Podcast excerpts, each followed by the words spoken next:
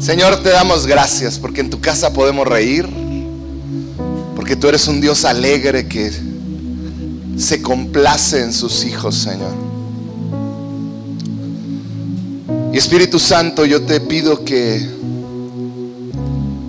esta tarde tu presencia esté en medio de nosotros. Que tu palabra nos cambie. Mi oración es que tu palabra derrumbe patrones de pensamiento, de actitudes. Y que podamos verte, Señor. En el nombre de Jesús. Amén.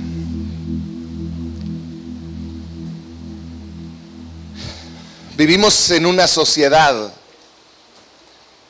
que está cansada de la injusticia. Vivimos en una sociedad donde hay grandes incongruencias en nuestra sociedad, donde muchas áreas de la sociedad están llegando a un hartazgo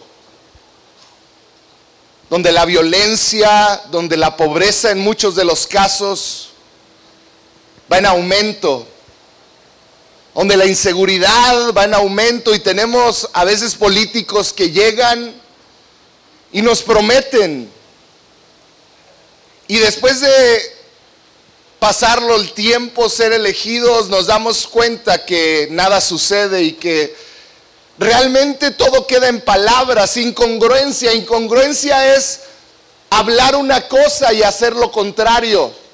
Prometer y no cumplir. Es, habla de una incongruencia total porque tus palabras no van acompañadas de hechos. Y creo que en muchas áreas de la sociedad, así es. Vivimos en una cultura, en una sociedad donde el que esperas que te debe de proteger te lastima y hablo en todas las esferas sucede esto. Donde todo es guiado por intereses monetarios. Vivimos en una sociedad que el hartazgo la está llevando a luchar por obtener congruencia, por tener igualdad. A ti y a mí nos está tocando vivir en una época de cambios. Y si puedo llamarlo de alguna manera, es una revolución. A ti y a mí nos está tocando vivir esta época que es revolucionaria. Una de estas luchas que hoy en día está tomando mucho auge es el feminismo. El feminismo es algo que no es nuevo. Desde el siglo XVIII comenzó acuñarse este término del feminismo, esta lucha del feminismo, una lucha que buscaba y busca hasta la fecha terminar con la opresión, con la explotación y con el abuso de la mujer. Es una lucha que han llevado por años intentando que el hombre entienda, la sociedad entienda que la mujer tiene el mismo valor que el hombre en 2020, esta misma lucha busca acabar con la violencia, el abuso y la desigualdad. Aunque en muchos de los casos se ha desvirtuado y se ha hecho, se ha llevado al extremo por intereses que hoy no quiero discutir. Pero lo que sí entiendo es que el día de hoy, 8 de marzo, es el día Mundial de la Mujer. Y hoy, primero que nada, quiero felicitar a todas las mujeres. De verdad, vamos a darles un aplauso.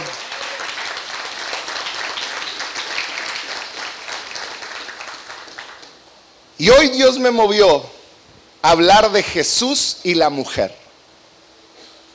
Hoy quiero responder algunas preguntas como ¿qué dice la Biblia de la mujer?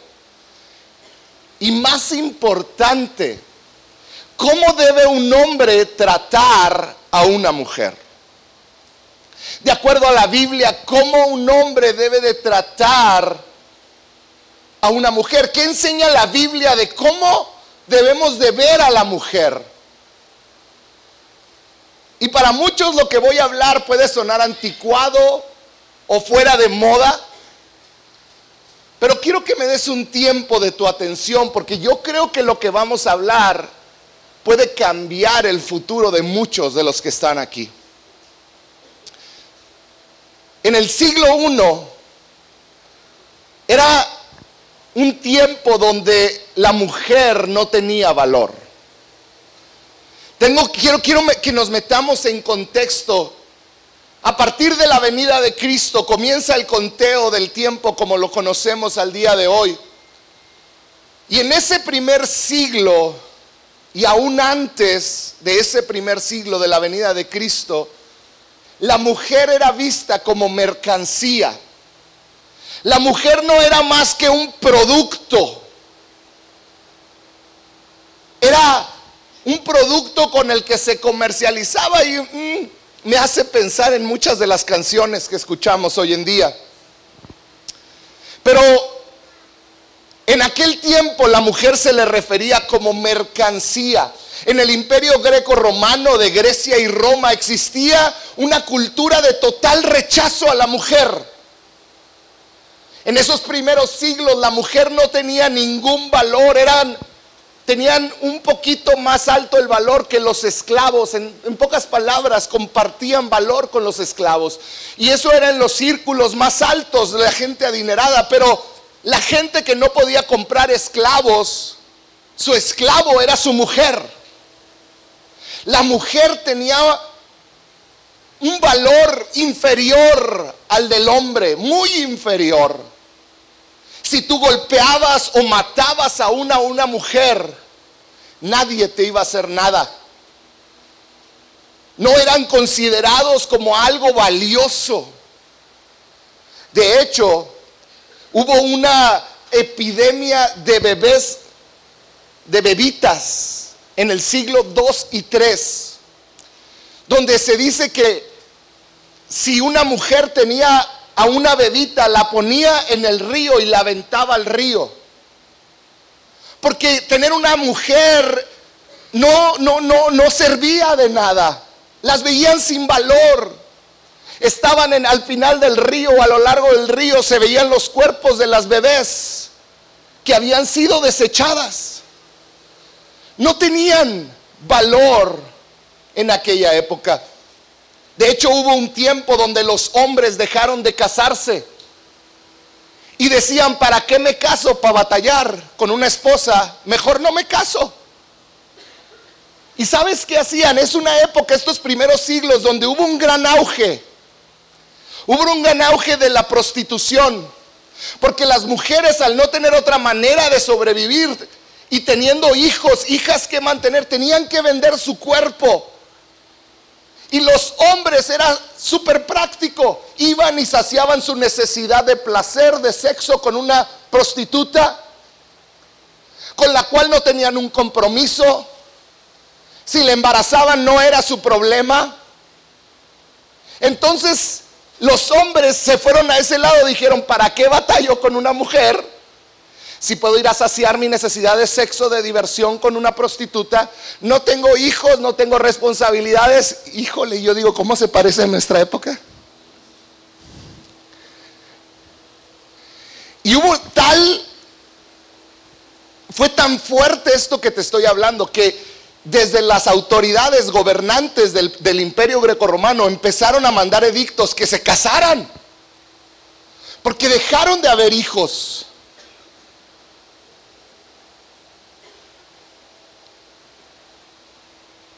A partir de ahí se hizo más grande el ver a, las mujeres como un producto. Era una mercancía con la que vendían, compraban. Era un tiempo donde yo adquiero algo, lo uso y cuando ya no lo quiero lo voto. Así era la mujer. Lo adquiero, lo uso y luego lo tiro a la basura. Fíjate, aún los que estudiaban y enseñaban la palabra de Dios, fíjate cómo ellos tenían prohibido enseñar la Torá. La Torá son los primeros cinco libros de la Biblia. Y era lo que tenían como enseñanza de parte de Dios. Y ellos tenían prohibido enseñar la Torá a las mujeres. Lo tenían prohibido. No le podían enseñar a la mujer porque decían, si tú le enseñas a mujer, la mujer es engañosa. ¿Y sabes en dónde se basaban? En Eva. Eh, no, no le enseñes a la mujer porque ellas engañan. Ellas no son, no son transparentes y las tenían en tal nivel, sobajadas, que decían, no, a la mujer no. Ser mujer era casi lo mismo a ser esclavo, no tenían derechos. Fíjate lo que decían muchos de los que enseñaban la palabra de Dios. Decían, antes sean quemadas las palabras de la Torá que confiadas a una mujer. ¿Puedes creerlo? Decían, mejor que se pierda toda la palabra de Dios antes que confiarle la palabra de Dios a una mujer. Hablando de misoginia, ¿verdad? Había un rabí que vivió como en el año 80 después de Cristo. Era uno de los rabís más famosos de la época. Se llamaba Rabí Yehudá. Él hacía una oración varias veces y es una oración famosa que la encuentras en el internet. Ponle en el internet oración Rabí Yehudá y vas a encontrar esta oración. Pónmela por favor. Él oraba varias veces al día. Bendito seas, Señor, porque no me has creado pagano, ni me has hecho mujer, ni ignorante. Está como para invitarlo a predicar el siguiente domingo, ¿no? Y que venga y nos enseñe. Gracias Señor, bendito seas Señor, te adoro. Porque no me hiciste pagano, ni me hiciste mujer, ni un ignorante. Gracias Dios porque soy judío. Gracias porque no soy mujer y porque no soy un ignorante. ¿Qué palabras tan duras? Tú puedes ver el rechazo que había hacia la mujer claramente. ¿Te puedes imaginar lo que era ser mujer en ese tiempo? Ser alguien que era considerada sin valor. En ese contexto, porque esto no vino después de Cristo, esto venía desde antes de Cristo, esto era el bagaje de una cultura que aprendió a despreciar a la mujer, que aprendió a verla como algo inferior, como mercancía. En ese contexto llega Jesús a mostrarnos lo que él piensa de la mujer. Y Jesús llega y le da un duro golpe a la cultura de ese tiempo, porque Jesús comienza a traer dignidad a la mujer. Jesús vino a dignificar la mujer. A Jesús lo seguían muchas mujeres. Muchas de ellas habían sido prostitutas, rescatadas de la prostitución. Muchas de ellas eran muy humildes, pero eran seguidoras de Jesús andaban siguiendo los pasos de Jesús por una sola razón. Jesús las trataba dignamente. Jesús las trataba distinto. Y esto era algo que si tú lees los evangelios, los religiosos de la época decían, ¿por qué se junta con esas mujeres? Es un hombre que come con las prostitutas, que come con los pecadores. Porque Jesús dignificó a las personas, dignificó a la mujer. Un día Fíjate esto. Ponme mucha atención. Un día Jesús está con todos sus seguidores y les dice, siéntense, les voy a enseñar algo. Se sientan todos sus seguidores y Jesús empieza a hablar y les dice lo siguiente. Les doy un nuevo mandamiento. Fíjate cómo comienza. Les, ustedes saben la palabra. En ese lugar había hombres, mujeres, gente de todo tipo y les dice, les voy a dar un nuevo mandamiento. O sea, esta es una orden de Dios, nueva. Y les dice, ámense los unos a los otros. Y luego como cuando toco temas así difíciles que empiezan a cuchichearse, todos en, el, en, en los que estaban oyendo a Jesús empezaron, ¿lo oíste? Y atrás siempre había uno, perdón los de atrás, pero levanta la mano ahí atrás. Y Jesús le dice, sí, dime. A ver Jesús, déjame ver si entendí bien. Tú me estás diciendo que no hay diferencia entre nadie. Y Jesús voltea y le dice, exacto, tienes que amar a todos. Y se quedó. A ver si otra vez tú el de atrás, ¿qué quieres? Pero aquí hay mujeres. Entonces esto también incluye a las mujeres. Y Jesús le dijo, sí, ámense los unos a los otros. Y fíjate, Jesús les estaba enseñando, tú tienes que tratar igual a todo ser humano, sea esclavo, sea hombre, sea mujer, sea un niño. Cualquier ser humano, independientemente de su conocimiento, de sus estudios, tiene el mismo valor. Y tú, mi seguidor, tienes que amarlos igual a todos. Y Jesús continúa y fíjate, lo lleva más profundo y dice, ámense los unos a otros porque de esta manera la gente va a saber que ustedes son mis discípulos. Fíjate la profundidad de las palabras de Jesús. La manera en que tú y yo demostramos que amamos a Jesús es cuando tratamos a todos por igual. Es cuando dignificamos como hombres a la mujer. Es cuando tú y yo dejamos de tratarlas como la que debe de limpiar la casa.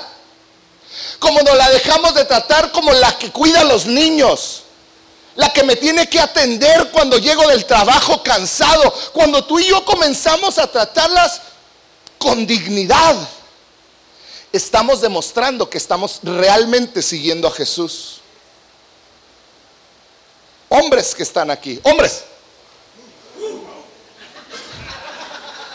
Vengo de un congreso de hombres con tres mil hombres y miren cómo me responden, por favor. Hombres.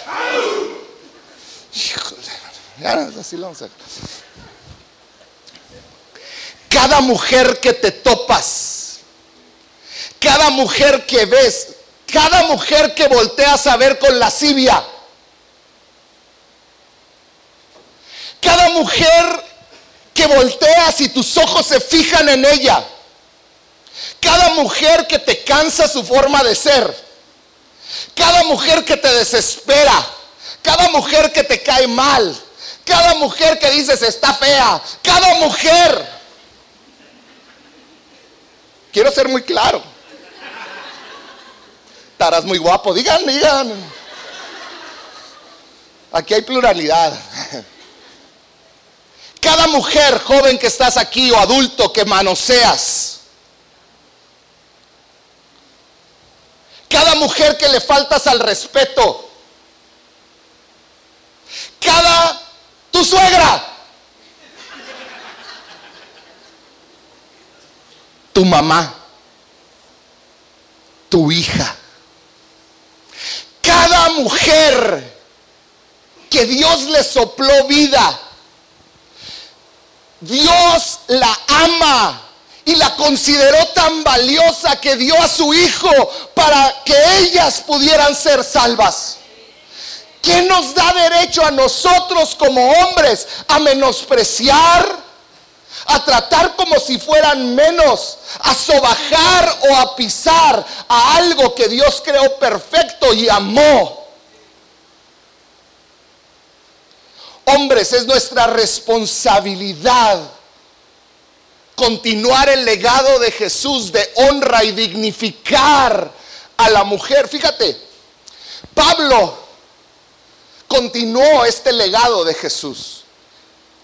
Y Pablo en Efesios 5, es un versículo muy conocido, le habló a los esposos, esposos, ya sé quién, ya sé dónde está el problema.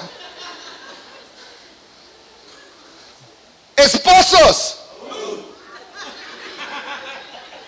Bendito Dios. Esposos. ¡Oh! ya, ok, gracias. Jesús, eh, perdón, Pablo dijo en Efesios 5, esposos, amen a sus esposas como Cristo amó a la iglesia. ¿Y qué creen? Ahí estaba atrás el mismo metiche con Jesús. Ese cuate andaba en todos lados. Levantó la mano. Y Pablo volteó y le dice, sí, ¿qué, quieres? Eh, tengo una duda, Pablo. Pero que no Cristo murió por su iglesia. Y Pablo volteó y le dice, sí. Cristo murió por su iglesia. Otra vez, ¿qué pasó?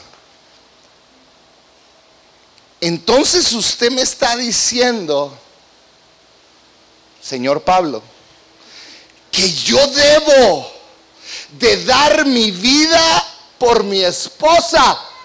Y Pablo le dijo, sí, bravo. Te tomó la enseñanza de Jesús y ahora la mía. Muy bien. Y este cuate, mira, te voy a decir lo que nos decía el hermano Víctor a los que querían ser mártires. Bueno, mejor no les digo lo que decía el hermano Víctor. Pero él decía, es una tontería que alguien quiera ser mártir, porque haces más vivo que muerto. Cualquiera muere por alguien en un momento de valentía, pero no cualquiera da su vida por alguien. No se trata de que diga, no, si, si entran a saltar, yo sí defiendo a mi esposa. No lo dudo. El morir habla de tu egoísmo y de decir, voy a morir a lo que yo quiero para que ella sea dignificada más. Yo voy a morir a lo que yo quiero para que ella se sienta amada. Y yo creo que él mismo levantó la mano atrás y Pablo, y le dijo, pero ¿cómo morir?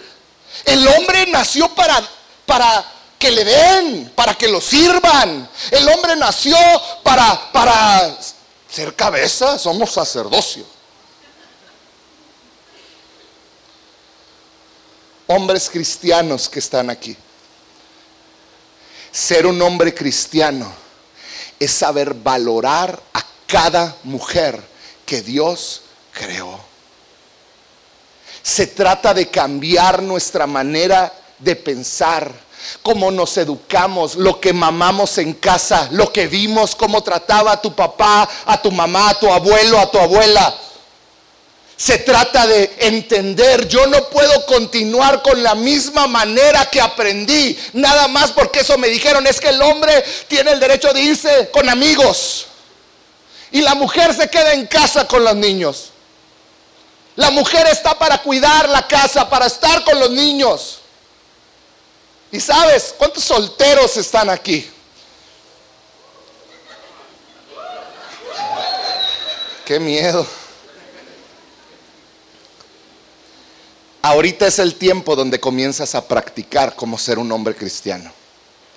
Hombres solteros que están aquí, este es el tiempo donde las tratas con respeto, donde no les pegas porque estás jugando con ellas, donde si vas a entrar y entras a la iglesia, ellas entran atrás de ti, ahí vas tú, como el borras. Este es un tiempo donde es de entender, las mujeres son dignas de mi cuidado y mi respeto. Les abro la puerta para que ellas entren primero. Me subo al carro y no me subo yo primero y a ver cómo se suben ellas. Yo les abro la puerta. Ay, es que van a creer que quiero con ellas. No van a creer nada. Van a decir, wow, a lo mejor hasta novia consigues infeliz.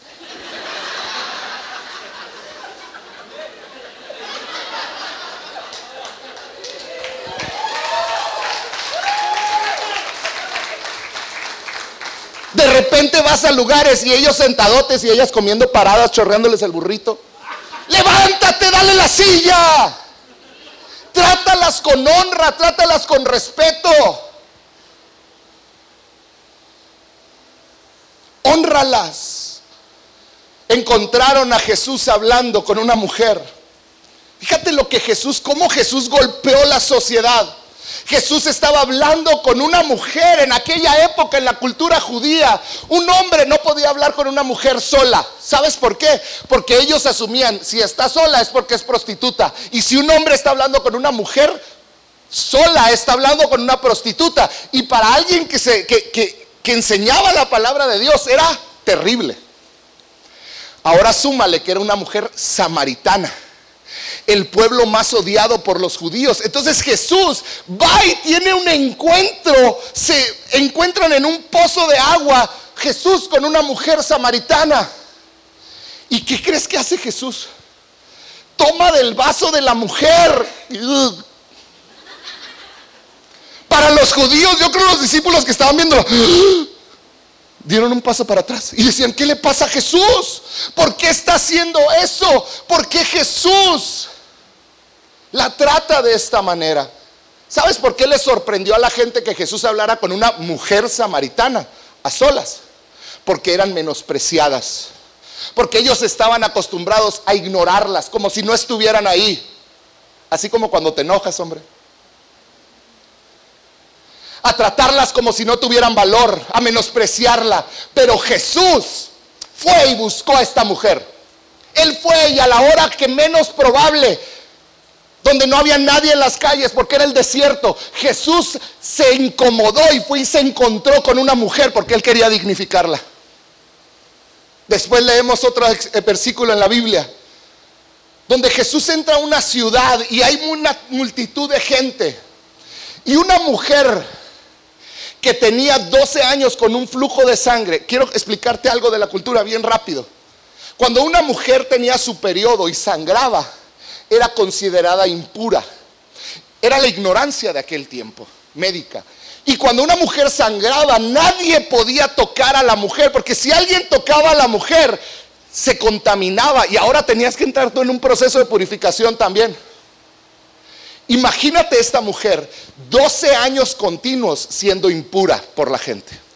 La gente no se le acercaba, sus hijos no la abrazaban, su esposo no se allegaba a ella. Era una mujer rechazada en todos los aspectos.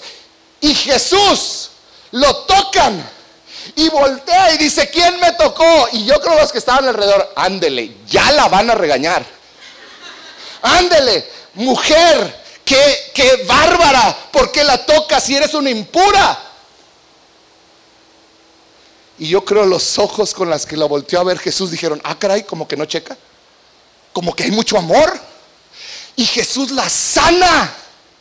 ¿Sabes qué estaba haciendo? Diciéndoles cuál impura ni qué impura. La mujer vale y como yo la hice es perfecta. Jesús vino a dignificar a la mujer. Eh, más adelante vemos que Jesús le es traído una mujer que encontraron en adulterio y la traen a donde él, él estaba. Mi pregunta es dónde estaba el hombre ni que adulterara sola. Pero querían, como la mujer no valía, dijeron, ahorita la pedrean. Jesús bajó su mirada, no la vio para no avergonzarla.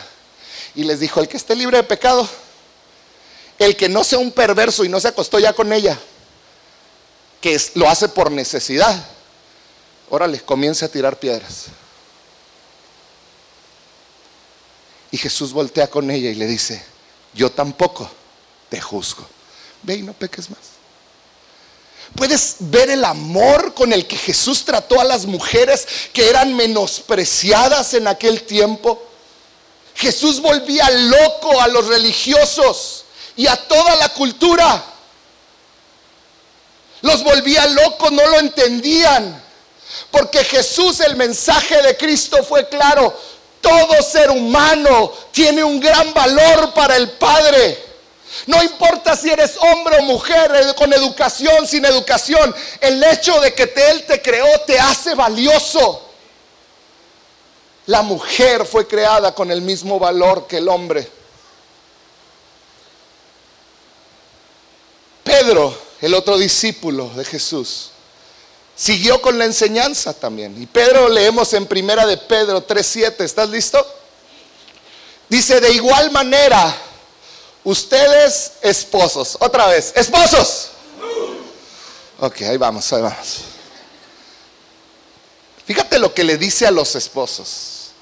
Les dice, sean comprensivos en su vida conyugal.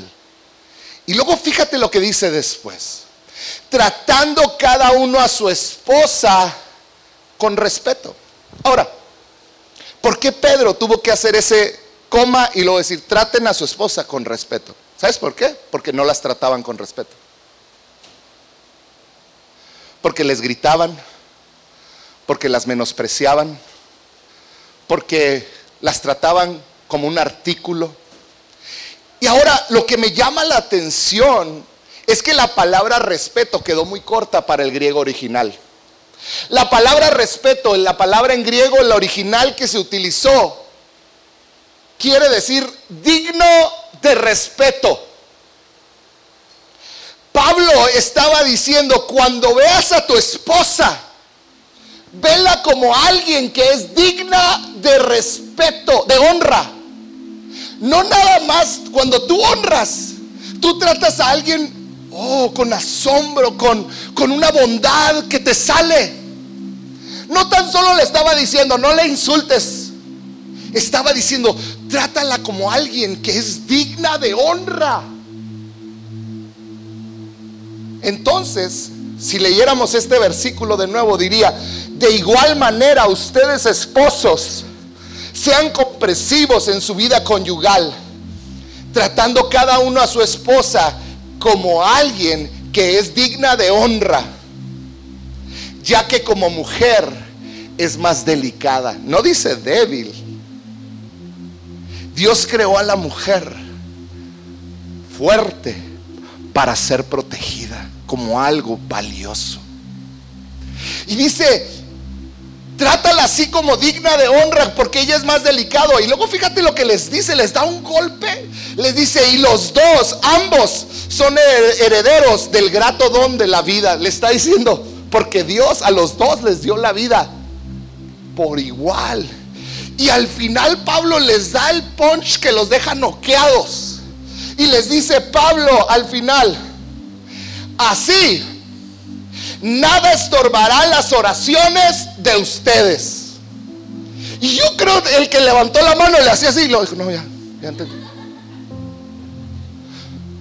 Con razón parece que Dios no me escucha. ¿Qué tal a ti? Pedro les enseñó, si tú quieres que Dios te abra, que, que Dios escuche tu oración directamente. Trata a tu mujer como alguien que es digna de honra.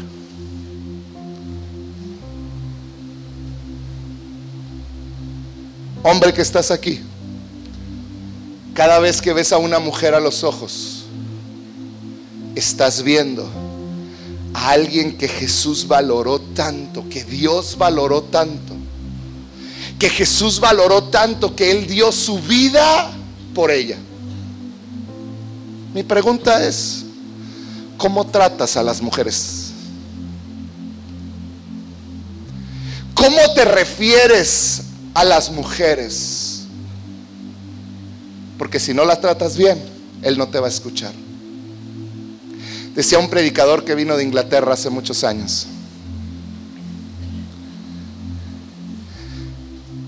Trata a tu esposa como un, como un tesoro. Porque si no,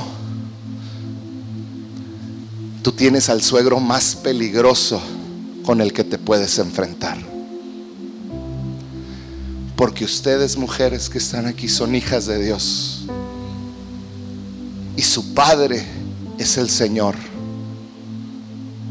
Y yo como hombre, cuando lastimo, ofendo a una de sus hijas, me estoy metiendo con el peor de todos los suegros. Hoy el mensaje es tenemos que renovar nuestra mente. Hombres que estamos aquí, mujeres que están aquí. Y quiero hablarte de dos puntos que debemos de renovar nuestra mente. ¿Estás listo?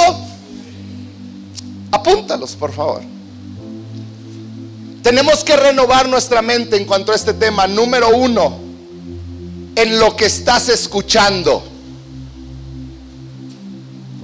¿Qué escuchas? ¿Qué música escuchas? Jóvenes que están aquí.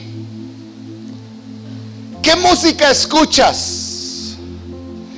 Si escuchas canciones que se refieren a la mujer como una perra, que se refieren a la mujer como un objeto sexual, como la de las grandes, hay muchas palabras que no puedo decir, pero las dicen las canciones que escuchan. Si tú escuchas canciones que degradan a la mujer, que la hacen ver como que no tiene valor. Tú el día de hoy tienes que llegar a tirar todos los discos, cambiar tu música que escuchas. Tienes que borrar canciones de tu computadora porque hombre, no puedes estar escuchando esa música. Es que me gusta el ritmo. ¿Ustedes saben? Pues yo te compro un, beat. Cómprate un beat.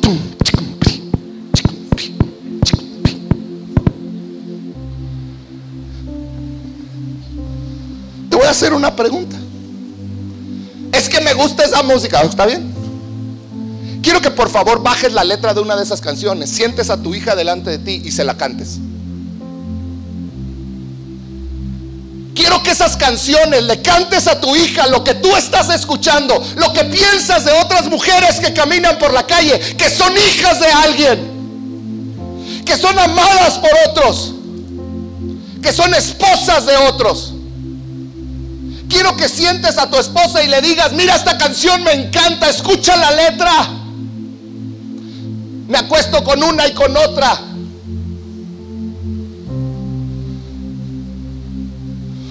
O que lleguen y le den serenata a tu hija con una de esas canciones. Ay, qué precioso muchacho. Lo mato al infeliz. ¿Qué sentirías? Porque nos encanta disfrutar el placer a costa de los demás, pero no que toquen lo nuestro. Y eso se llama incongruencia, señores. Se llama pecado.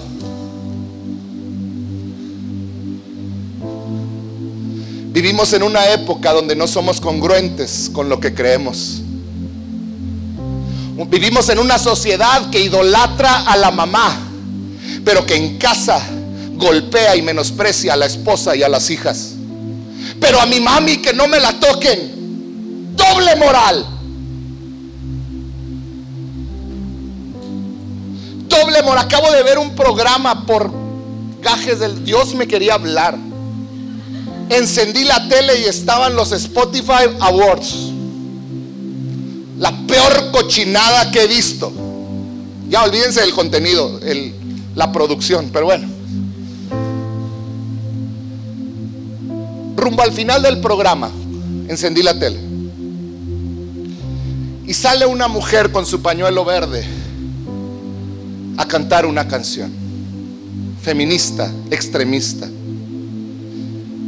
Y empieza y se empiezan a juntar como otras 10 mujeres alrededor de ella y todas empiezan a cantar una canción que decía, los hombres ya no saben qué hacer con las mujeres. Y empiezan a cantar una canción donde ridiculizan o donde pisan al hombre. Y todos cantando y súper alegres a favor de, los derechos de la mujer. Y sí, y todos de pie aplaudiendo, todas las mujeres con su pañuelo verde en pro del aborto. O sea, no quieren que ni una más muera más que las que están dentro de su vientre. Incongruencia, doble moral.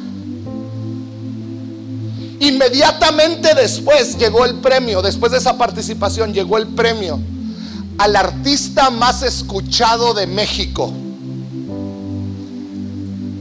El artista más escuchado de México. Te voy a leer una de sus canciones. ¿Estás listo? El artista más escuchado en Spotify de México se llama Bad Bunny. Un saludo a todos los jóvenes. Y hay una canción que se llama Soy peor. Y te la voy a leer. ¿Estás listo? Sigue tu camino, se la canta una mujer.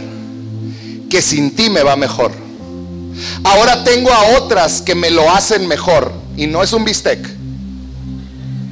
Si antes yo era un hijo de, ahora soy peor, ahora soy peor, ahora soy peor por ti. Hoy ya no quiero fumar regular, tráigame un kuch que me haga sentir espectacular para celebrar que ya no estás tú para especular, ni joderme con todos los que tengo en el celular. Esa no es la peor parte. Baby, lo nuestro ya descansa en paz. Me importa un con quién te vas. Dile a tu Mai que ya no me hace falta, que ahora tengo dos suegras de más. Tengo la blanquita que me hace la dance. La roquerita que es, no puedo decirlo. Iván, la prieta, la rubia, la modelo. Y eso sin contar todas las fans.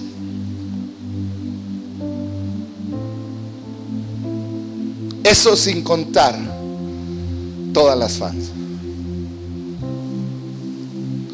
Después de las mujeres cantando a favor del, del, feminismo, le dan el premio del artista más escuchado a ese cuate. Que sobaja,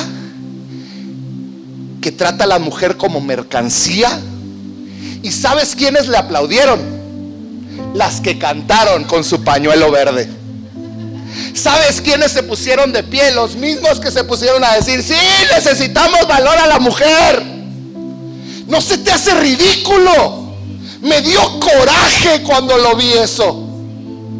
¿Cómo podemos llegar a tal nivel de incongruencia y ceguera que no podemos ver la realidad? Jóvenes, necesitas cambiar de lo que estás escuchando. Porque tú puedes decir, no, es que no pasa nada. Lo mismo dijeron los alemanes cuando empezó Hitler a sembrar en ellos que todas las judías mujeres eran unas prostitutas y los hombres unas ratas. ¿Y sabes cómo terminó? Con un genocidio de millones. Porque todo comienza con lo que empiezas a escuchar y a repetir y a repetir.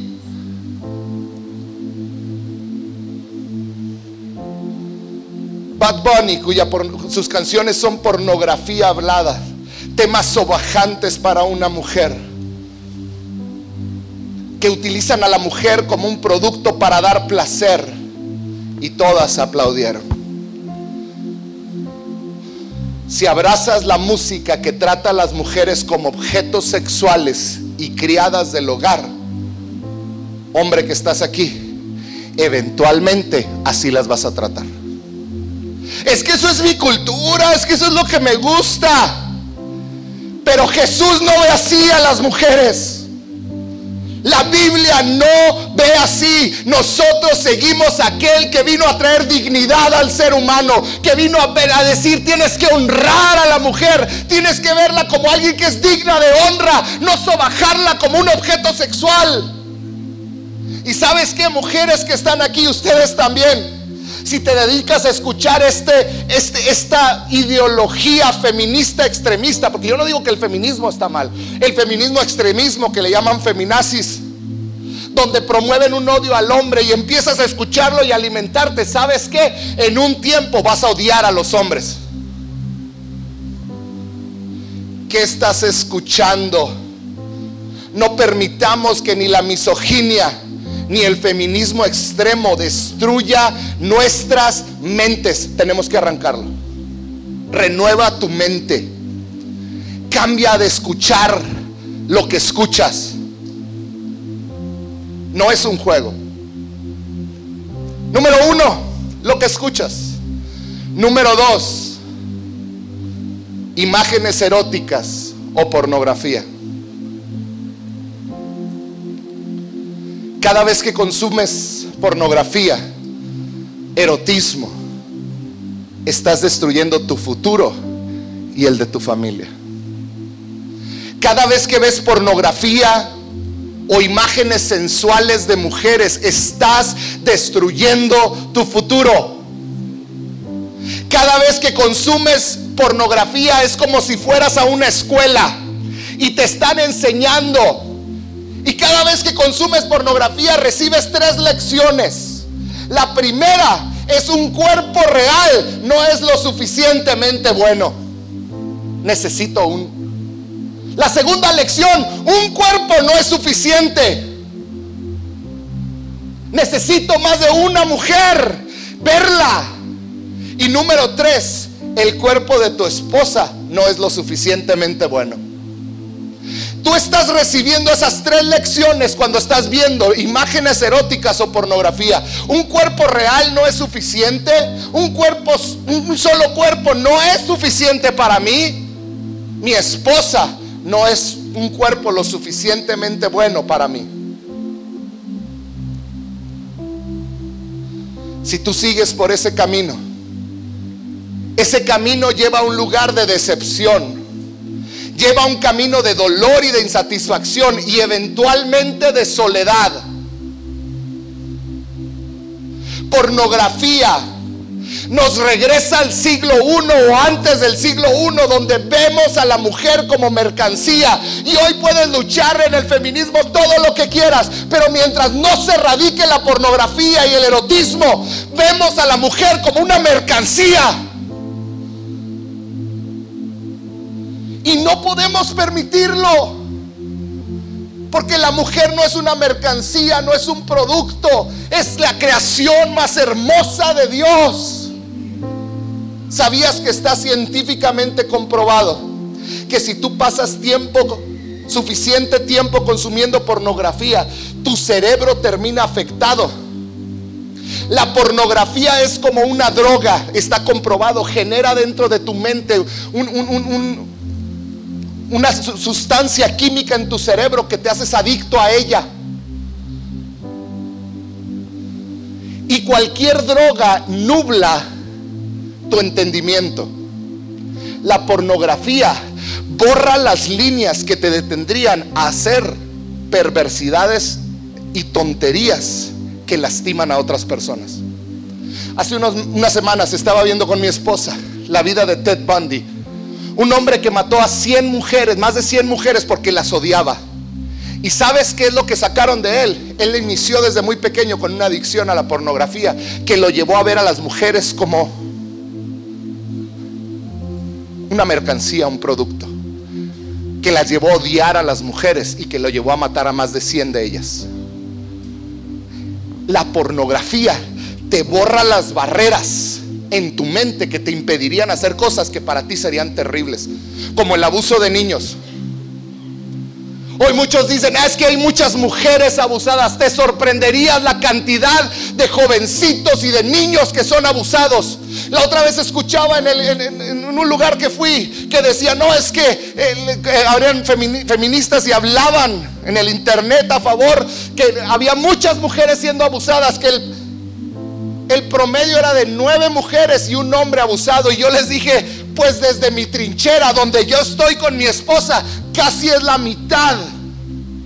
50% son niños abusados y 50 son mujeres. Porque la perversión está matando a nuestro mundo.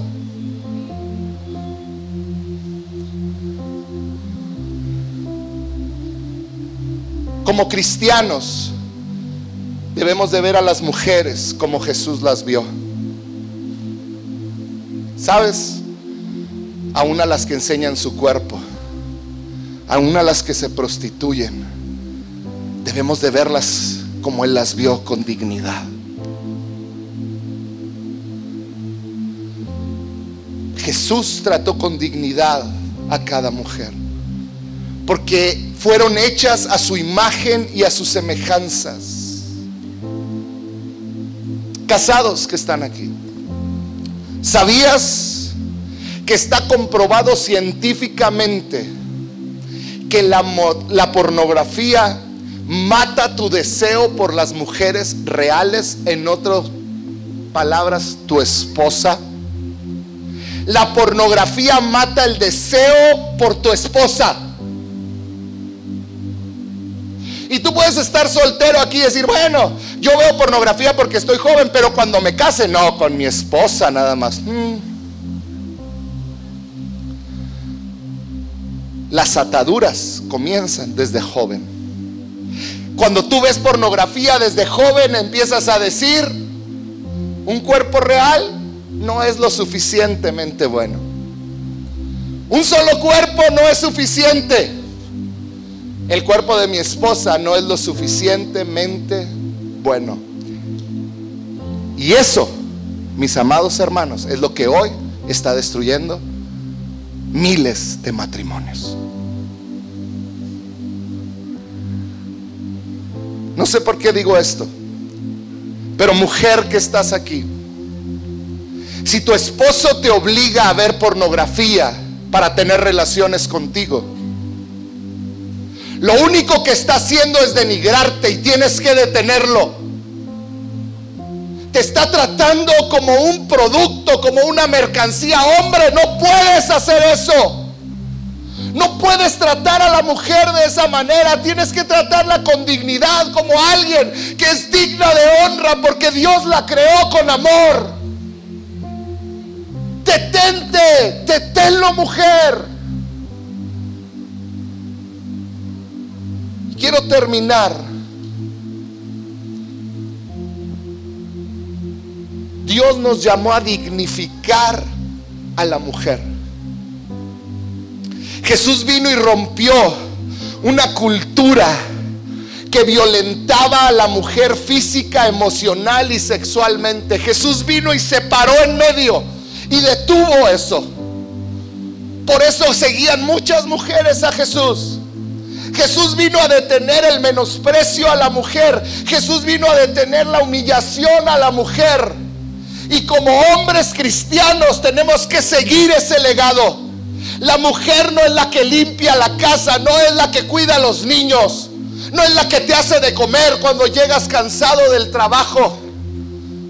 Tu mujer es una mujer que es digna de honra, que debes de cuidar, amar y respetar.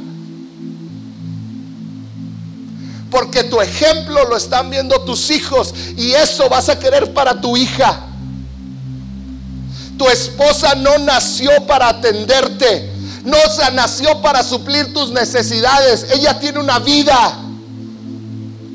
Yo estoy tan orgulloso de amor y verdad como iglesia. Porque tenemos una pastora que no es simplemente la que va caminando detrás de mí. Es una mujer que va de mi lado, que sus palabras cuentan en mi corazón. Mis decisiones juntos las tomamos caminamos de la mano y ustedes han visto el esfuerzo que ella tiene. ¿Sabes por qué? Porque ella es una creación de Dios perfecta, que Dios le dio dignidad, inteligencia y amor propio. Como todas ustedes, mujeres tienen una pastora que las va a guiar en esto. Tienen un pastor que los va a empujar a los hombres a hacerlo. Y yo hoy le doy gracias a Dios por Telma.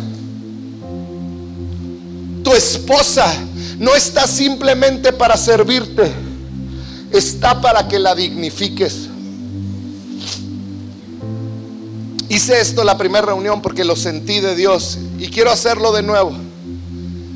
Pero yo te pido perdón por todas las veces que no te traté con honra, no te traté con respeto, por todas las veces que mi carácter te pisoteó. Yo te quiero pedir perdón y decirte que te voy a dignificar y esa va a ser la tarea de mi vida. Y lo va a hacer porque te amo y porque sé que eres valiosa. Y yo te quiero decir a ti, mujer que estás aquí, yo te quiero pedir perdón a nombre de los hombres que te han lastimado. Quizá aquí hay algunas mujeres que estén heridas porque un divorcio, por un maltrato del hombre o porque vives sobajada. Yo te quiero decir, eres una mujer valiosa. Cada una de ustedes tienen un valor increíble. Vive de acuerdo a ese valor. Borra de tu mente. Pídele al Espíritu Santo que arranque todo aquello que te ha hecho sentir que no tienes valor y comienza a caminar como lo que eres. Creación de Dios perfecta, bella, Hoy se habla tanto de la mujer empoderada y no es otra cosa que una mujer abusiva que pisotea a los demás. Eso no es una mujer de Dios. Una mujer realmente empoderada es la que entiende quién es en Jesús y camina segura, erguida, sabiendo el valor que tiene. Esas son ustedes, mujeres. Yo quiero terminar pidiendo a todas las mujeres si se pueden poner de pie, no importa tu edad, ponte de pie.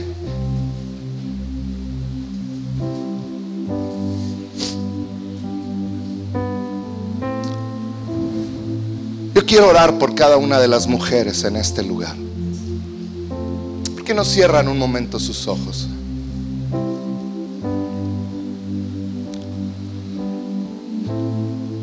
Padre, yo te doy gracias por cada mujer que está aquí, Señor. Creación tuya. Creadas para presumir la grandeza de Dios. Padre, yo bendigo a cada mujer que está aquí, Señor, valiosa. Cada mujer que ha sido pisoteada, lastimada por hombres, Señor que las han utilizado, Señor. Y hoy te pido que ellos, ellas puedan encontrar en ti ese valor en este momento. Que tú te reveles a ellas como ese Padre que las ama, que las guarda, que las cuida.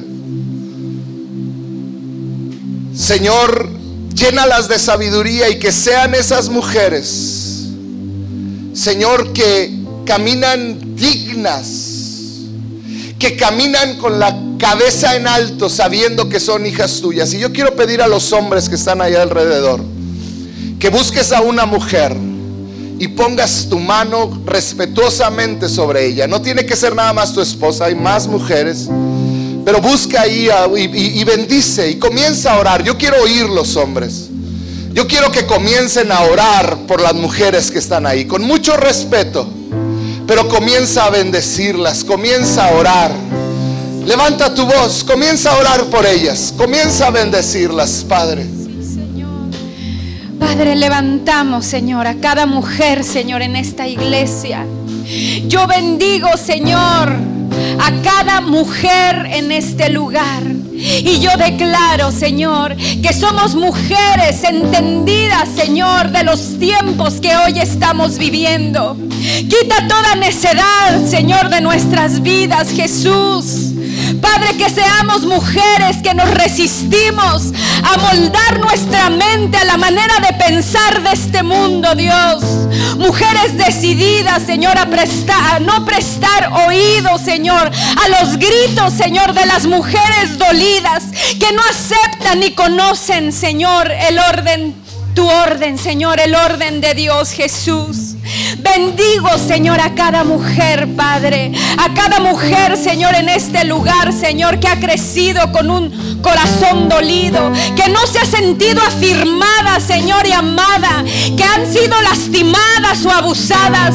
Padre, yo te pido que ellas puedan conocer, Señor, el verdadero empoderamiento que viene de ti. En el nombre de Jesús, cierra sus oídos, Señor, a las voces que gritan, Santo, en este tiempo. Que odiemos, Señor, que seamos violentas, que no ocupemos el lugar de dignidad que tú nos has dado. Mujeres que merecen ser respetadas, mujeres que respetan y aman a los demás.